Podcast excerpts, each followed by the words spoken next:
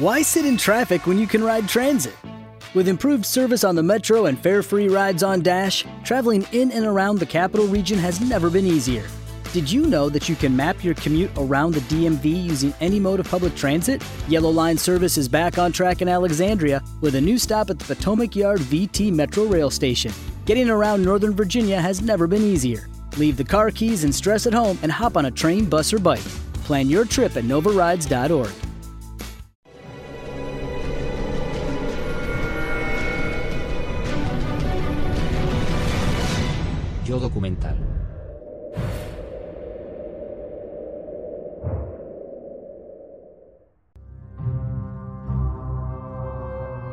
Las sociedades secretas son, en resumen, conspiraciones. Un grupo de personas que se reúnen para hacer algo que el resto del mundo no quiere que hagan o prefieren no conocer. Podríamos imaginar que es como un consejo oculto, independiente del gobierno, dirigido por individuos que no tienen una brújula moral ni ética. Le Cercle es un grupo neoconservador de traficantes de influencia, ex jefes de Estado, expertos en política, diplomáticos, ministros del Parlamento y agentes de inteligencia de todo el mundo. MI5, MI6, la CIA, el SDECE E francés, el BND alemán. Todos ellos tienen representación en Le Cercle. Sus decisiones no solo influyeron en millones de personas de Europa Occidental, sino de todo el mundo. Desde 1953, Le Cercle se reúne para discutir los acontecimientos mundiales y compartir información. En hoteles tranquilos y ocultos a la vista del público traman el destino del mundo libre. Pero Le Cercle no siempre fue protagonista en la sombra. El grupo se fundó tras la Segunda Guerra Mundial como un canal diplomático secreto entre dos naciones que pretendían colaborar frente a las nuevas e intimidantes potencias mundiales. La Segunda Guerra Mundial comenzó en septiembre de 1939 con la invasión de Polonia por Hitler. Entonces Gran Bretaña y Francia le declararon la guerra. En 1940, Francia es eliminada de la guerra y el país se dividió en dos. Por un lado está la Francia de Vichy, que es, a falta de una expresión mejor, la servidora de la Alemania nazi. Y luego está la parte ocupada de Francia. Pero hay una excepción en esa narrativa, Charles de Gaulle. El general está horrorizado por la capitulación francesa y marcha a Londres, donde establece un nuevo cuartel general. Su Francia es una Francia militar, una Francia que nunca ha dejado de luchar, una Francia libre. Tras casi seis años de muerte y destrucción, Alemania fue finalmente derrotada en 1945, dejando una Europa bombardeada. Miraras donde miraras, en Europa todo era devastación. Las imágenes de ciudades como Berlín en 1945 reflejan ese horror. En 1944 se lanzaron 1.188.600 toneladas de bombas sobre Europa, principalmente sobre Alemania. Una cuarta parte de las casas alemanas fueron destruidas, pero en las ciudades esa cifra llegaba al 50%. Ese es el legado al que Alemania tiene que hacer frente inmediatamente y en el futuro próximo por culpa de lo que hicieron los nazis. ¿Qué va a pasar mañana y al día siguiente y al otro día? La noche del 8 de mayo de 1945, Alemania firmó la rendición incondicional, un documento legal que disolvía el partido nazi y ponía fin a la Segunda Guerra Mundial en Europa. Pero para entonces el destino de Alemania en la posguerra estaba siendo decidido por los líderes aliados. El primer ministro soviético Joseph Stalin, el primer ministro británico Winston Churchill y el presidente estadounidense Franklin Delano Roosevelt se habían reunido tres meses antes en la conferencia de Yalta. Según los términos de la rendición, Alemania se dividiría en cuatro zonas. La mitad del país está ocupado por los británicos, los estadounidenses y los franceses. Y por otra parte están los soviéticos. Ambos bloques tienen estimaciones muy dispares de cómo será Alemania. Para hacerlo aún más dramático, Berlín está dividido, provocando esto una guerra fría en muchos sentidos. Luego, tras una costosísima guerra, llegan lo que se conoce como reparaciones por valor de 23.000 millones de dólares.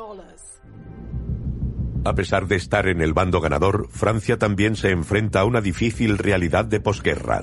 Francia tiene importantes problemas económicos. Muchas de sus industrias se han visto debilitadas o desmanteladas por la Segunda Guerra Mundial. Francia estaba ocupada por los nazis y eso implicaba autorización para ser bombardeada por los aliados. Todo está destruido. Imaginen, al final de una guerra, volver sin poder decir realmente que tú eres el ganador. La identidad nacional se inculca a todo el mundo. Y cuando se tiene una identidad fuerte y algo de lo que estar orgulloso, la moral del país es más fuerte aún. Eso da lugar a todo tipo de beneficios sociales y económicos. Pero Francia se encuentra en la situación contraria. No solo destrozada como país, sino también avergonzada por la toma de posesión alemana y el gobierno de Vichy. El régimen de Vichy dividió a los franceses, a las familias. Es algo que cuesta borrar. Yo diría que es un legado que persigue a Francia hasta la actualidad. Mientras Alemania y Francia luchan por recuperarse, una nueva y poderosa alianza toma el protagonismo. Estados Unidos y el Reino Unido ya habían dado pasos para formalizar su relación cuando firmaron la Carta del Atlántico en 1941 ese acuerdo sería la base de la Carta de las Naciones Unidas en 1945. Hay una especie de reacción mixta ante la alianza angloamericana. Muchos europeos la acogieron con satisfacción porque ofrecía estabilidad tras años de inestabilidad, sobre todo cuando los estadounidenses llegaron con grandes ayudas económicas para reconstruir sus economías. Por otro lado, mucha gente desconfiaba. Entendían que tendrían que pagar un precio por el apoyo económico estadounidense, cediendo parte de su soberanía económica y política. Puede que no les guste tener que aceptar dólares americanos prestados, pero iban a tener que aguantarse hasta que se les ocurriera una solución mejor. ¿Dónde están las respuestas para los franceses de a pie? No miran a Charles de Gaulle. El mayor partido político en ese periodo de posguerra en Francia es el Partido Comunista, algo que preocupa demasiado cuando tienes una superpotencia acampando en Europa del Este proclamando el comunismo. La preocupación por el auge del comunismo en Francia lleva a un francés a convocar una reunión secreta a principios de los años 50. Antoine Pinet era un político de la derecha francesa que había formado parte brevemente del régimen de Vichy, pero que luego también se llevó todo tipo de condecoraciones por ayudar a salvar a judíos y apoyar a la resistencia en secreto. En definitiva, jugaba en todos los bandos. Pinet se definía por su catolicismo, su conservadurismo y su apasionada posición contra el comunismo. También era partidario de una relación con Alemania. El segundo político de la sala es Konrad Adenauer, fundador de la Unión Demócrata Cristiana y canciller de Alemania desde 1949 hasta 1963. Al igual que Pinet, era católico, conservador y había perdido su puesto desde el ascenso del nazismo en los años 30. Al final de la guerra se encontraba en un campo de prisioneros, pero hace borrón y cuenta nueva. Y eso es lo que necesita Alemania. Aunque sus adversarios políticos prefieren trabajar por una Alemania unificada, Adenauer cree que el único camino es crear alianzas con Europa Occidental y dejar que Alemania Oriental y la Unión Soviética se desmoronen por sí solas. Con este espíritu de colaboración, Adenauer se reúne por primera vez con Antoine Pinet, aunque los tensos antecedentes alimentan la desconfianza entre Francia y Alemania, sus preocupaciones sobre la alianza angloamericana y la amenaza comunista los unen. Este es el comienzo del Cercle. Considero que la primera reunión del Cercle fue un medio de comunicación político y diplomático secreto, que se utiliza muy a menudo en la CIA cuando no queremos que las cosas consten o no queremos revelar detalles. ¿Quiere Pinet que se le vea codearse en público con Alemania? ¿Daría una buena imagen? ¿No sería mejor hacerlo en privado? Por otra parte, los alemanes saben que ni siquiera son una nación soberana y no pueden permitirse el lujo de equivocarse. Adenauer y Pinet invitan a otros dos hombres a la reunión. Uno es Franz Josef Strauss, un político bastante conocido en los círculos alemanes. El otro es el abogado Jean Violet, que trabajaba para la inteligencia francesa y hace que su presencia en esta reunión inicial del Cercle resulte intrigante, ¿no? ¿Por qué está allí? Jean Violet era una figura misteriosa. Pudo simpatizar con los nazis durante la guerra. Lo que sí sabemos es que antes de la guerra, en los años 30, perteneció a un grupo llamado Le Cagul. Le Cagul, los encapuchados antes conocidos como el Comité Secreto de Acción Revolucionaria, que puede parecer un grupo de izquierdas, pero en realidad era un grupo violento de derechas. Les gustaba llevar máscaras porque estuvieron implicados en atentados, complots golpistas y asesinatos. En 1944, Violet aparece como agente del SEDES, SDFE, el Servicio de Inteligencia francés. ¿Y cómo pasó de ser un terrorista fascista en los años 30 a formar parte del servicio de inteligencia de la nueva república. No lo sabemos. ¿Era un buen tipo? No es alguien a quien invitaría a tomar el té, no. Pero estamos en guerra con los comunistas. Hay que estar preparado para bailar con el diablo. En 1953 estos cuatro hombres se ven tres veces al año para celebrar encuentros secretos en hoteles recónditos de toda Europa. Pero no se trata de las típicas reuniones de sociedades secretas. Cuando escuchamos sociedad secreta, pensamos en capas y espadas. With the Lucky Land slots, you can get lucky just about anywhere. This is your captain speaking. Uh, we've got clear runway and the weather's fine, but we're just going to circle up here a while and uh, get lucky. No, no, nothing like that. It's just these cash prizes add up quick. So I suggest you sit back, keep your tray table upright, and start getting lucky. Play for free at LuckyLandSlots.com. Are you feeling lucky? No purchase necessary. Void where prohibited by law. 18 plus terms and conditions apply. See website for details. Rituales de iniciación, juramentos de sangre o cánticos a la luz de la luna. Esto no es nada de eso. No se reunían con apretones de manos secretos ni nada por el estilo. Eran tipos serios. Eran como hombres de negocios que se reunían en una sala de juntas, discutían su agenda y no volvían a verse en años. Lo que hablan también se comenta en otros organismos, instituciones y congresos. El elemento más conspirativo se encuentra en lo que decían y por qué. No es nada del otro mundo, excepto por el hecho de que no quieren que sus respectivos gobiernos sepan nada al respecto. ¿Por qué? Aunque las actas formales de estas primeras reuniones nunca han visto la luz, Antoine Pinet y Konrad Adenauer consiguen una importante victoria política en 1957 cuando Francia y Alemania firman el Tratado de Roma.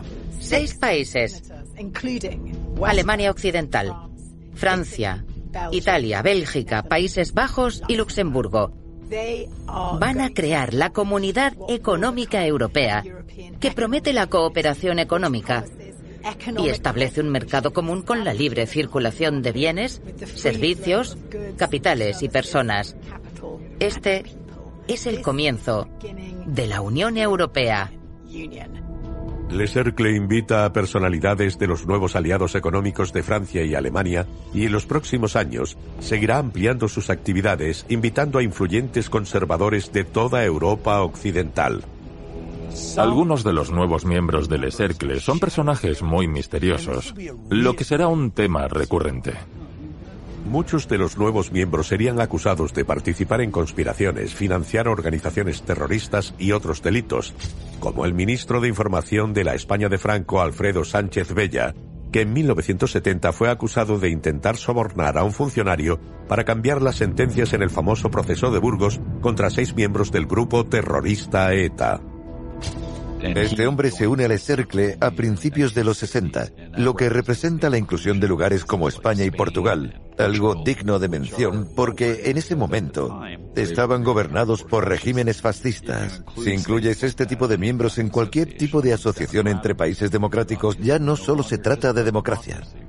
El político italiano Giulio Andreotti también es invitado al santuario del Cercle. Andreotti se convertiría posteriormente en primer ministro italiano y es célebre por sus vínculos con la mafia. A lo largo de su carrera se le acusaría de recabar información de los servicios secretos italianos sobre muchos personajes públicos, e incluso estuvo implicado en un intento de golpe de Estado con el comandante de la policía italiana, el jefe de la delegación de la CIA en Roma y la red Gladio de Italia. Gladio que significa espada, se instituyó primero en Italia, pero se extendió por todo el mundo. Ejércitos secretos que pueden librar una guerra anticomunista en Europa. La CIA, el MI6, el BND de Alemania Occidental reciben una gran financiación, miles de millones de dólares de dinero desviado de otros programas que van dirigidos a la compra de un montón de munición enterrada en algún bosque en Bélgica. También se trabaja con organizaciones como Interpress, con la que la CIA también trabajaba para entrenar mercenarios de cara a luchar contra el comunismo en África, en Oriente Medio e incluso en Europa. Cuando incluyes a toda esa gente, aquello parece una cábala de una especie de submundo oscuro. Recordemos que los cuatro individuos originales no eran precisamente santos. Violet tiene una conexión con Le Cagul. Franz Joseph Strauss se ve obligado a dimitir como ministro de Defensa por encarcelar a periodistas, alegando que habían publicado material sensible. Y después se descubrirá que Konrad Adenauer ha estado espiando a sus oponentes utilizando su propia agencia de inteligencia, el BND. Las reuniones se celebran ahora dos veces al año con un límite de solo 20 o 30 asistentes. Es increíble pensar que estos tipos se reúnan. Políticos de alto nivel, aristócratas, expertos en inteligencia y gente de los rincones más oscuros del mundo que discuten no solo lo que el mundo debe hacer para mejorar, probablemente también discutían otras cosas que desconocemos. Las cosas le van bien al Cercle, pero a principios de los 60 los vientos de la diplomacia cambian y el grupo tendrá dificultades para mantenerse. En 1963, Le Cercle impide la adhesión del Reino Unido a la Comunidad Económica Europea, cuando Adenauer apoya en secreto el veto del presidente francés Charles de Gaulle. El pensamiento era que no habían estado allí desde el principio aposta y que habían elegido su imperio en lugar de la idea europea de Francia. De Gaulle no solo se negó en el 63, sino otra vez en el 67. Las huellas de Le Cercle están por todo esto. Pinet y Adenauer veían a Le Cercle como el contrapeso a la influencia del Reino Unido y Estados Unidos en Europa, y no querían al Reino Unido en la CE. Pinet contaba con De Gaulle, porque lo ayudó a que fuera elegido, pero Adenauer tuvo que luchar contra su gabinete, que estaba a favor de que Gran Bretaña entrara en la CE. El ingreso del Reino Unido en la Comunidad Económica Europea se negaría hasta 1973, pero el desafío de Adenauer a su gabinete en apoyo del veto fue un paso en falso político que le costaría la Cancillería. Con un Adenauer políticamente incapacitado, los hombres del Cercle se enfrentaban a la omnipotencia diplomática angloamericana. A finales de los 60 se produce un cambio en algunas formaciones políticas europeas. Adenauer muere en 1967 los demócratas cristianos pierden poder y son reemplazados por los socialdemócratas. Estos tienen un enfoque más conciliador hacia lo que está sucediendo en Alemania Oriental. Son un partido más socialista. Igualmente en Francia se produce un movimiento hacia la izquierda con el fin de la era de De Gaulle. Konrad Adenauer nunca contempló la reunificación de Alemania. Y a los 78 años, Antoine Pinet está apurando su liderazgo. Pero Le Cercle no está muerto, al contrario. Con nuevos miembros y Jean Violet al frente, alcanzará nuevas cotas de poder. En la Guerra Fría no se trataba solo de jerarquías ideológicas. Se trataba de las redes que las facilitaban. Cualquier red que se precie se adapta, se transforma y cambia con los tiempos. Eso significaba cruzar las fronteras nacionales. A finales de los 60, Le Cercle abre la puerta a los líderes conservadores de sus antiguos rivales económicos y diplomáticos, Estados Unidos y Gran Bretaña. En este punto empezamos a ver algunos grandes nombres americanos participando en las reuniones del Cercle, como David Rockefeller y Henry Kissinger. Sabemos que Kissinger asistió a una reunión del Cercle en el Rockefeller Plaza en julio de 1969 y a otra en Baviera en diciembre de 1970. Incluso el propio Richard Nixon asiste a una reunión del Cercle. También vemos la incorporación de agentes de la CIA y de antiguos agentes de la CIA. Ahora los estadounidenses se tomaban muy en serio las reuniones del Cercle. Desde el Reino Unido, Le Cercle invita a varios miembros de The Monday Club, The Monday Club es una agrupación política de la derecha del Partido Conservador. Tradicionalmente eran contrarios a la inmigración y en particular contrarios a una mayor inmigración desde las colonias. The Monday Club se opuso a la descolonización de Rhodesia y apoyó al gobierno sudafricano del apartheid. El apartheid es un sistema muy complejo de discriminación racial. Hubo varios actos, la mayoría en los años 50, diseñados para dividir a las poblaciones en función de la raza, sobre todo a los negros y a los blancos. Eso llevaba a una enorme discriminación política y económica contra los negros. Esto produce activistas negros que más tarde formaron el núcleo del Congreso Nacional Africano, o CNA, cuyo líder más famoso es Nelson Mandela comienzan a protestar en los 50 llegando al punto culminante en un lugar llamado Sharpeville en 1960, donde los manifestantes contra las leyes del apartheid son abatidos sin piedad por la policía y el ejército sudafricanos. Varios centenares de personas mueren situando la cuestión del racismo sudafricano en un contexto internacional.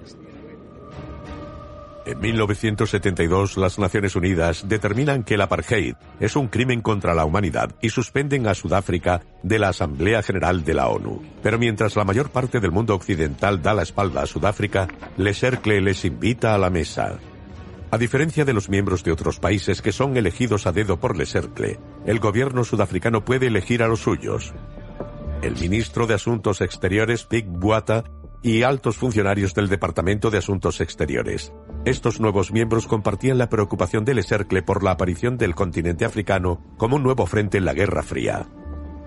Hay muchas colonias de Alemania, Francia y Gran Bretaña que han caído y que son ahora susceptibles a nuevas ideologías.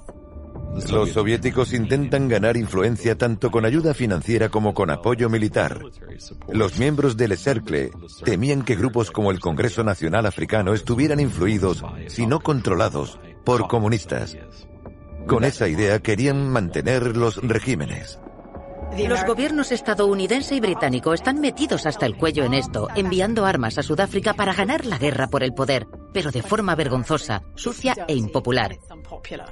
Lo que Le Cercle intentará hacer será suavizar el régimen del apartheid. Para lograr este objetivo, Le Cercle crea y difunde propaganda a favor del apartheid a principios de los 70, utilizando fondos de la agencia de With the Lucky Land slots, you can get lucky just about anywhere. This is your captain speaking. Uh, we've got clear runway and the weather's fine, but we're just going to circle up here a while and uh, get lucky. No, no, nothing like that. It's just these cash prizes add up quick. So I suggest you sit back, keep your tray table upright, and start getting lucky. Play for free at LuckyLandSlots.com. Are you feeling lucky? No purchase necessary. Void where prohibited by law. 18 plus terms and conditions apply. See website for details. Judy was boring. Hello. Then Judy discovered ChumbaCasino.com. It's my little escape. Now Judy's the life of the party. Oh, baby, Mama's bringing home the bacon. Whoa, take it easy, Judy. The Chumba life is for everybody. So go to ChumbaCasino.com and play over 100 casino style games. Join today and play for free for your chance to redeem some serious prizes. ChumbaCasino.com. No purchase necessary. Void where prohibited by law. 18 plus terms and conditions apply. See website for details. Inteligencia Sudafricana, la Oficina de Seguridad del Estado. Para reforzar el proceso, Le Cercle recurre a uno de sus miembros más recientes, el escritor político Brian Crozier, el hombre que impulsará a Le Cercle hacia una nueva era. Brian Crozier era australiano, pero vivió y trabajó mucho con los británicos. Era historiador y estaba obsesionado con el comunismo. Lo veía en todas partes.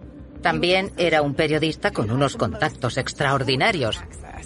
Según todos los indicios, a finales de los 80 pasó a formar parte del libro Guinness de los Récords por haber entrevistado a más jefes de Estado que nadie. Tras su paso por la BBC, The Economist y Reuters, Crozier se aleja de los límites del periodismo imparcial y se adentra en el terreno de la propaganda. Crozier se inicia en parte trabajando para el Departamento de Investigación de la Información que forma parte del Ministerio de Asuntos Exteriores británico, estrechamente vinculado al MI6, que era un medio de propaganda. La propaganda tiende a tener una connotación negativa, como que no es real, que estás impulsando una historia que no es cierta. Pero al principio la idea era ofrecer un mensaje al mayor grupo de personas posible. Intentan dar un mensaje y encontrar una forma en la que resuene con experiencias vividas por las personas a las que va dirigido. Mucha de la propaganda anticomunista habla de la pérdida de libertades personales y de los problemas que causa a ti y a tu familia. Mientras que al mismo tiempo la propaganda comunista habla de cómo no tienes suficiente comida para tu familia y si todos trabajamos juntos no tendrás dificultades. Los mensajes para lo mismo se centraban en aspectos muy distintos porque las personas a las que iba dirigido el mensaje parten de posiciones muy distintas. En los 60, Crosier es director de un medio de propaganda respaldado por la CIA llamado Forum World Features. Y en 1970 crea su propio servicio de información llamado Institute for Conflict Studies, un instituto independiente que produce documentos políticos. Redacta una serie de informes o resúmenes informativos sobre temas de conflictos mundiales relacionados con la Guerra Fría, pero también propaganda. Aquí ya parte de un punto de vista académico menos objetivo y un punto de vista anticomunista más obsesivo. Crosier utiliza sus conexiones en la CIA, el MI6 y muchas otras agencias de inteligencia para distribuir su trabajo en todo el mundo. El talento de Crosier resultará muy útil para Le no solo en Sudáfrica, sino también en su país, Gran Bretaña.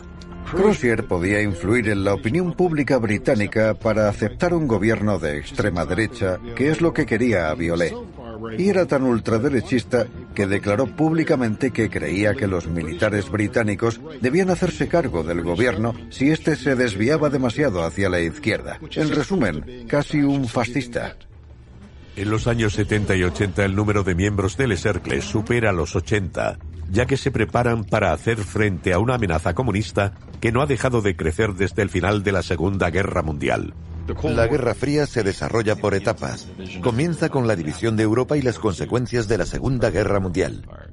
Los soviéticos forjan su propio imperio comenzando por Polonia y Checoslovaquia. Desplegaron lo que se denomina la táctica del salami, o debilitar un grupo político silenciosa y lentamente sin llamar demasiado la atención. En otros muchos lugares fue una ocupación brutal utilizando tanques, sobre todo en Hungría en 1956, donde asesinaron a miles de disidentes y obligaron a una migración masiva. Algo similar ocurre en el 68 en Checoslovaquia con la llamada Primavera de Praga, donde un movimiento reformista empieza a intentar hacer como lo llamó el líder, un socialismo con rostro checo, y de manera parecida destruye cualquier idea de una independencia checoslovaca. El mensaje es muy claro. No toleraremos la disidencia. El muro de Berlín, construido en 1961 separando el Berlín occidental del oriental, llegaría a ser una representación real del telón de acero para el resto del mundo. Pero la Guerra Fría no solo se libraba en Europa. La República Popular China nació en octubre de 1949 y por supuesto la Guerra de Corea desde 1950 al 53. En 1953 Nikita Khrushchev se convierte en el nuevo líder soviético y trae consigo nuevas tácticas. Khrushchev se adhirió a la idea de la revolución internacional y con ello los soviéticos podían ganar en muchas rivalidades geoestratégicas con Estados Unidos. A mediados y finales de los años 50, se producen insurgencias comunistas en Laos, Camboya y sobre todo en Vietnam. Luego, en los 70 se fija en América Latina. Desde finales de los 50 contaban con Cuba, pero se interesan en Nicaragua y El Salvador.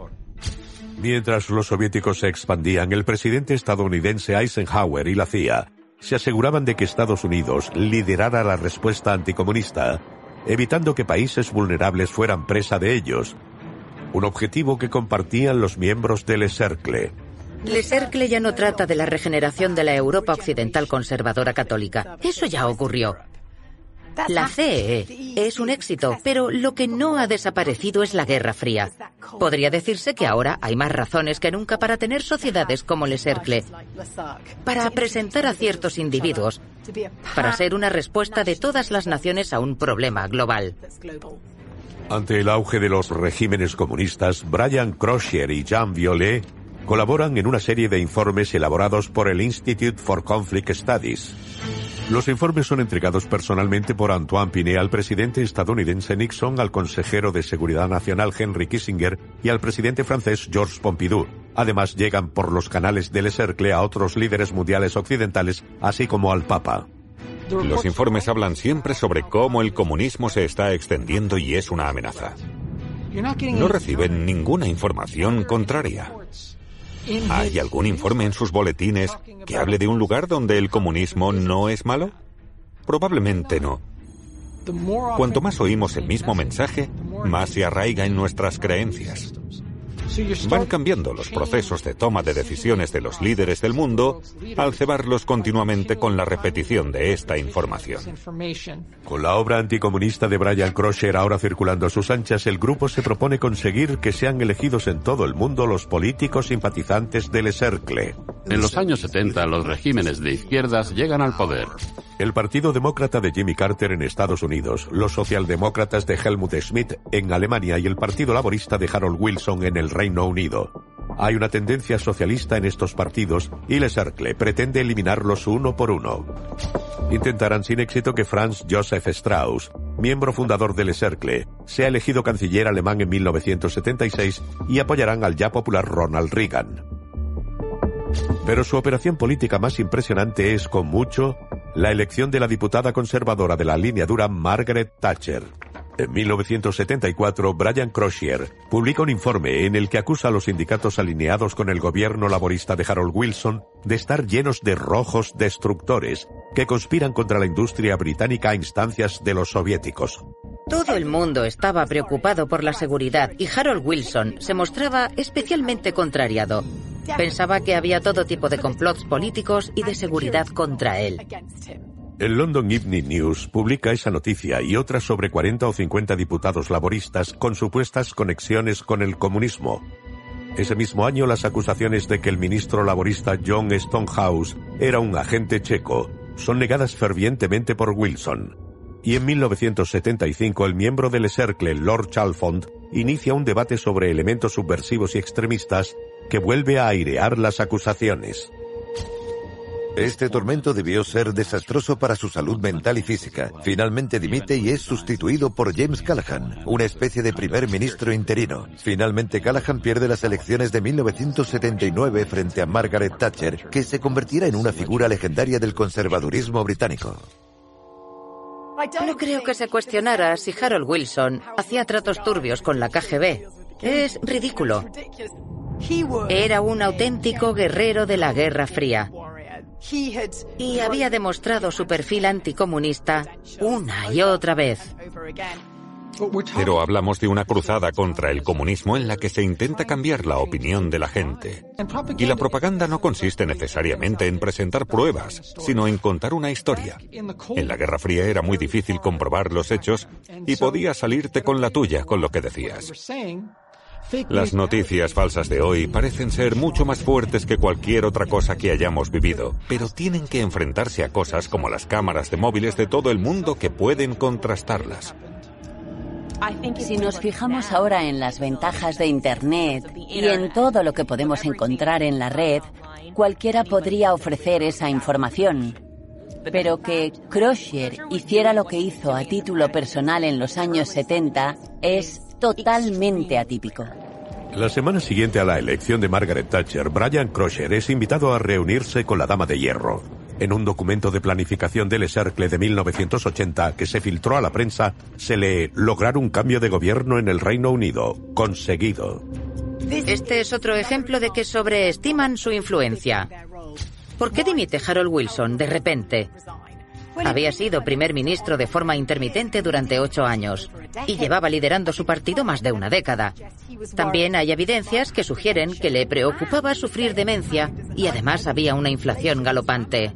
Era lógico que quisiera irse, no tiene nada que ver con la campaña de desprestigio del Cercle.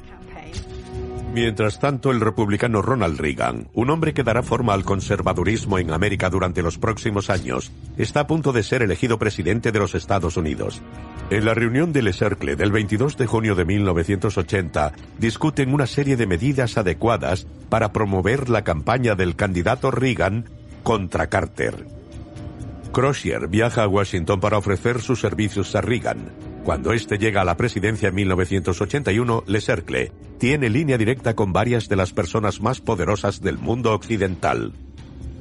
En Estados Unidos eligen a Ronald Reagan, en Gran Bretaña a Margaret Thatcher y en Alemania a Helmut Kohl. Hay un cambio a la derecha de los regímenes más anticomunistas y la influencia en términos de dinero, propaganda u otras cosas apuntan al cercle, pero hablamos de una sola parte de un panorama mucho mayor. El auge de la relación Thatcher-Reagan se debe en parte a lo que ocurre en Rusia. Hubo una especie de periodo de enfriamiento en los años 70 con el fin de la guerra de Vietnam. Y aunque la tensión se reduce, nunca desaparece del todo. Entonces suceden varias cosas relevantes. En primer lugar, la revolución iraní, la llegada de los ayatolás. Eso supone el desmantelamiento de un aliado occidental que limita con Rusia. No significa que Irán, de repente, se vuelva comunista, pero sí que se pierde una relación importante en Oriente Medio. Esto hace que entre en juego un régimen islámico fundamentalista que sigue hoy día, lo que tiene un efecto tremendo en Estados Unidos y en las relaciones mundiales. Esto ocurre junto con la invasión soviética de Afganistán en la periferia de Irán. La CIA es muy activa en Afganistán y se infiltra entre los mujahidines que luchan contra la ocupación soviética, dándoles armas. Esos dos acontecimientos llevaron a muchos pensadores de Estados Unidos a imaginar que estaban perdiendo su control sobre Oriente Medio y que la Unión Soviética estaba ganando la Guerra Fría. La situación en Irán y Afganistán preocupa a otros dirigentes de Oriente Medio. Con esta preocupación, el príncipe saudí Turki bin Faisal asiste a una reunión del Cercle en 1979. El príncipe Turki, miembro de la familia real saudí, era el jefe de sus servicios de inteligencia.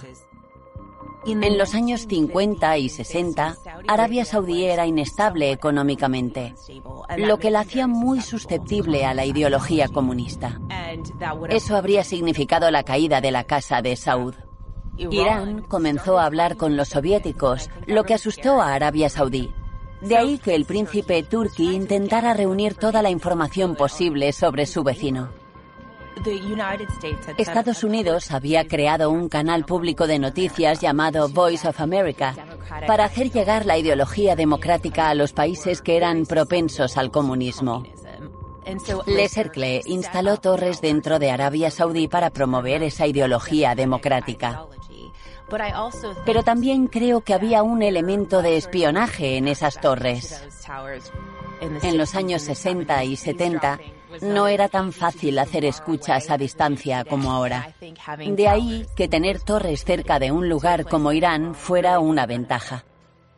En los años 80 el continente africano se convierte en objetivo de la expansión soviética. Países como Portugal, Francia o Gran Bretaña intentan apuntalar sus colonias en África. Y ese es el problema, que no es lo que quieren los africanos que están inquietos y buscan la independencia. Las guerras civiles que se desarrollan en Angola y Mozambique son importantes en el contexto global de la Guerra Fría. Son restos del imperio portugués y tras su colapso se produce un caos total. Prácticamente son enfrentamientos entre fuerzas comunistas que forman gobiernos respaldados por la Unión Soviética y fuerzas rebeldes anticomunistas respaldadas por Estados Unidos pero también por países como Sudáfrica.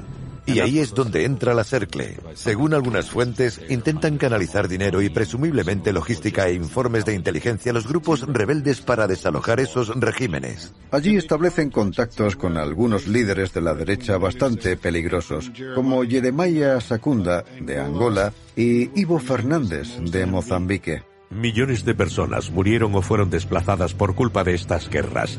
Se cometieron crímenes de guerra por parte de ambos bandos, incluyendo el uso de miles de niños como soldados.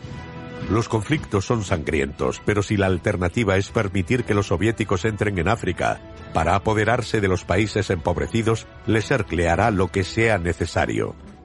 Además de reforzar las fuerzas anticomunistas en todo el mundo, Le Cercle moviliza su red para difundir propaganda anticomunista en los países del bloque del Este. Las redes de Le Cercle tienen un gran alcance, pero no son solo políticos y agentes de inteligencia. Otto de Habsburgo era el heredero de un imperio que se creía con derecho divino a gobernar.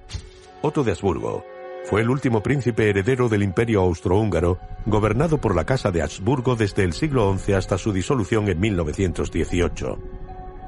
Era el último vestigio de un orden muy antiguo, profundamente católico y fundamentalmente anticomunista.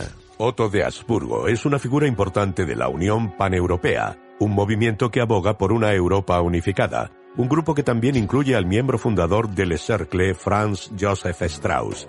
La mayor contribución de Otto de Habsburgo a la unificación europea puede que se produjera en agosto de 1989, cuando se derriba temporalmente un kilómetro de valla fronteriza entre Austria y la Hungría comunista con motivo de un acto denominado Picnic Pan-Europeo. El evento había sido planeado por Otto de Habsburgo, que en junio del 89 había pronunciado un discurso en la Universidad de Debrecen sobre una Europa sin fronteras.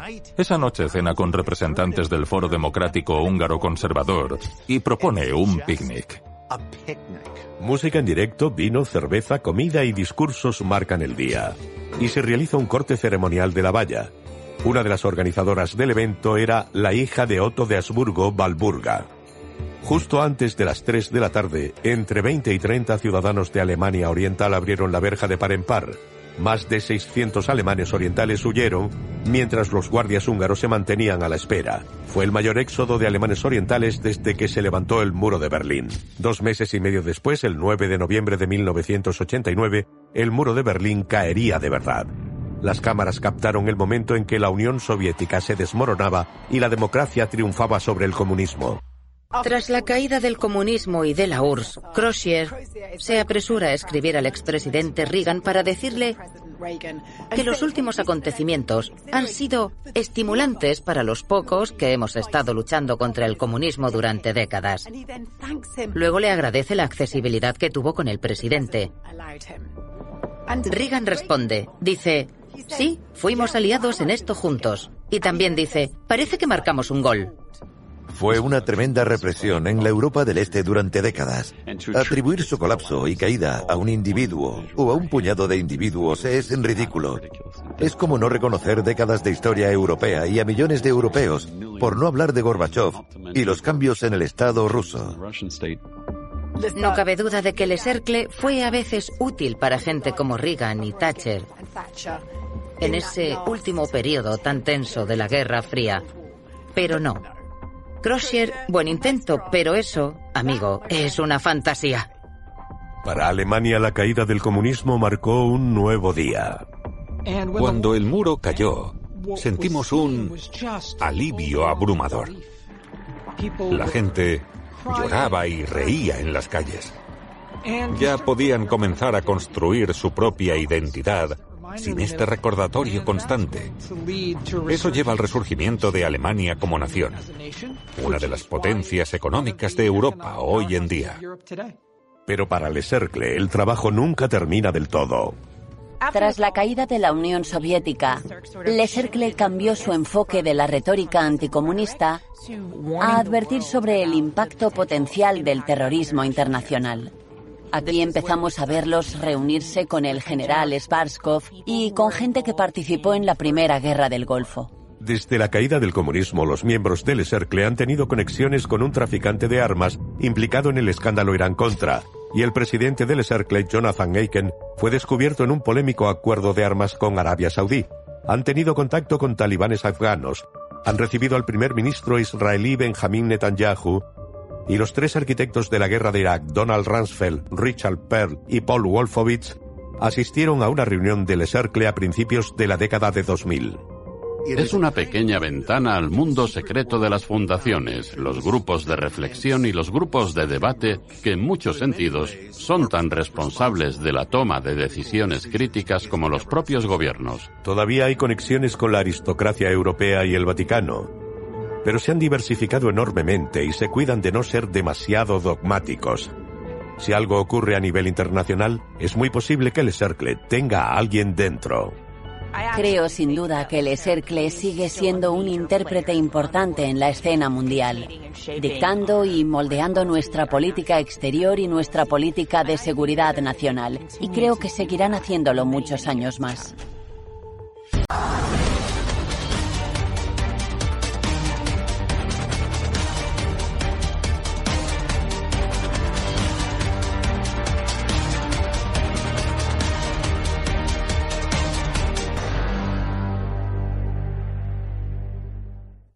Judy was boring. Hello. Then Judy discovered ChumbaCasino.com. It's my little escape. Now Judy's the life of the party. Oh, baby, Mama's bringing home the bacon. Whoa, take it easy, Judy. The Chumba life is for everybody. So go to ChumbaCasino.com and play over 100 casino style games. Join today and play for free for your chance to redeem some serious prizes.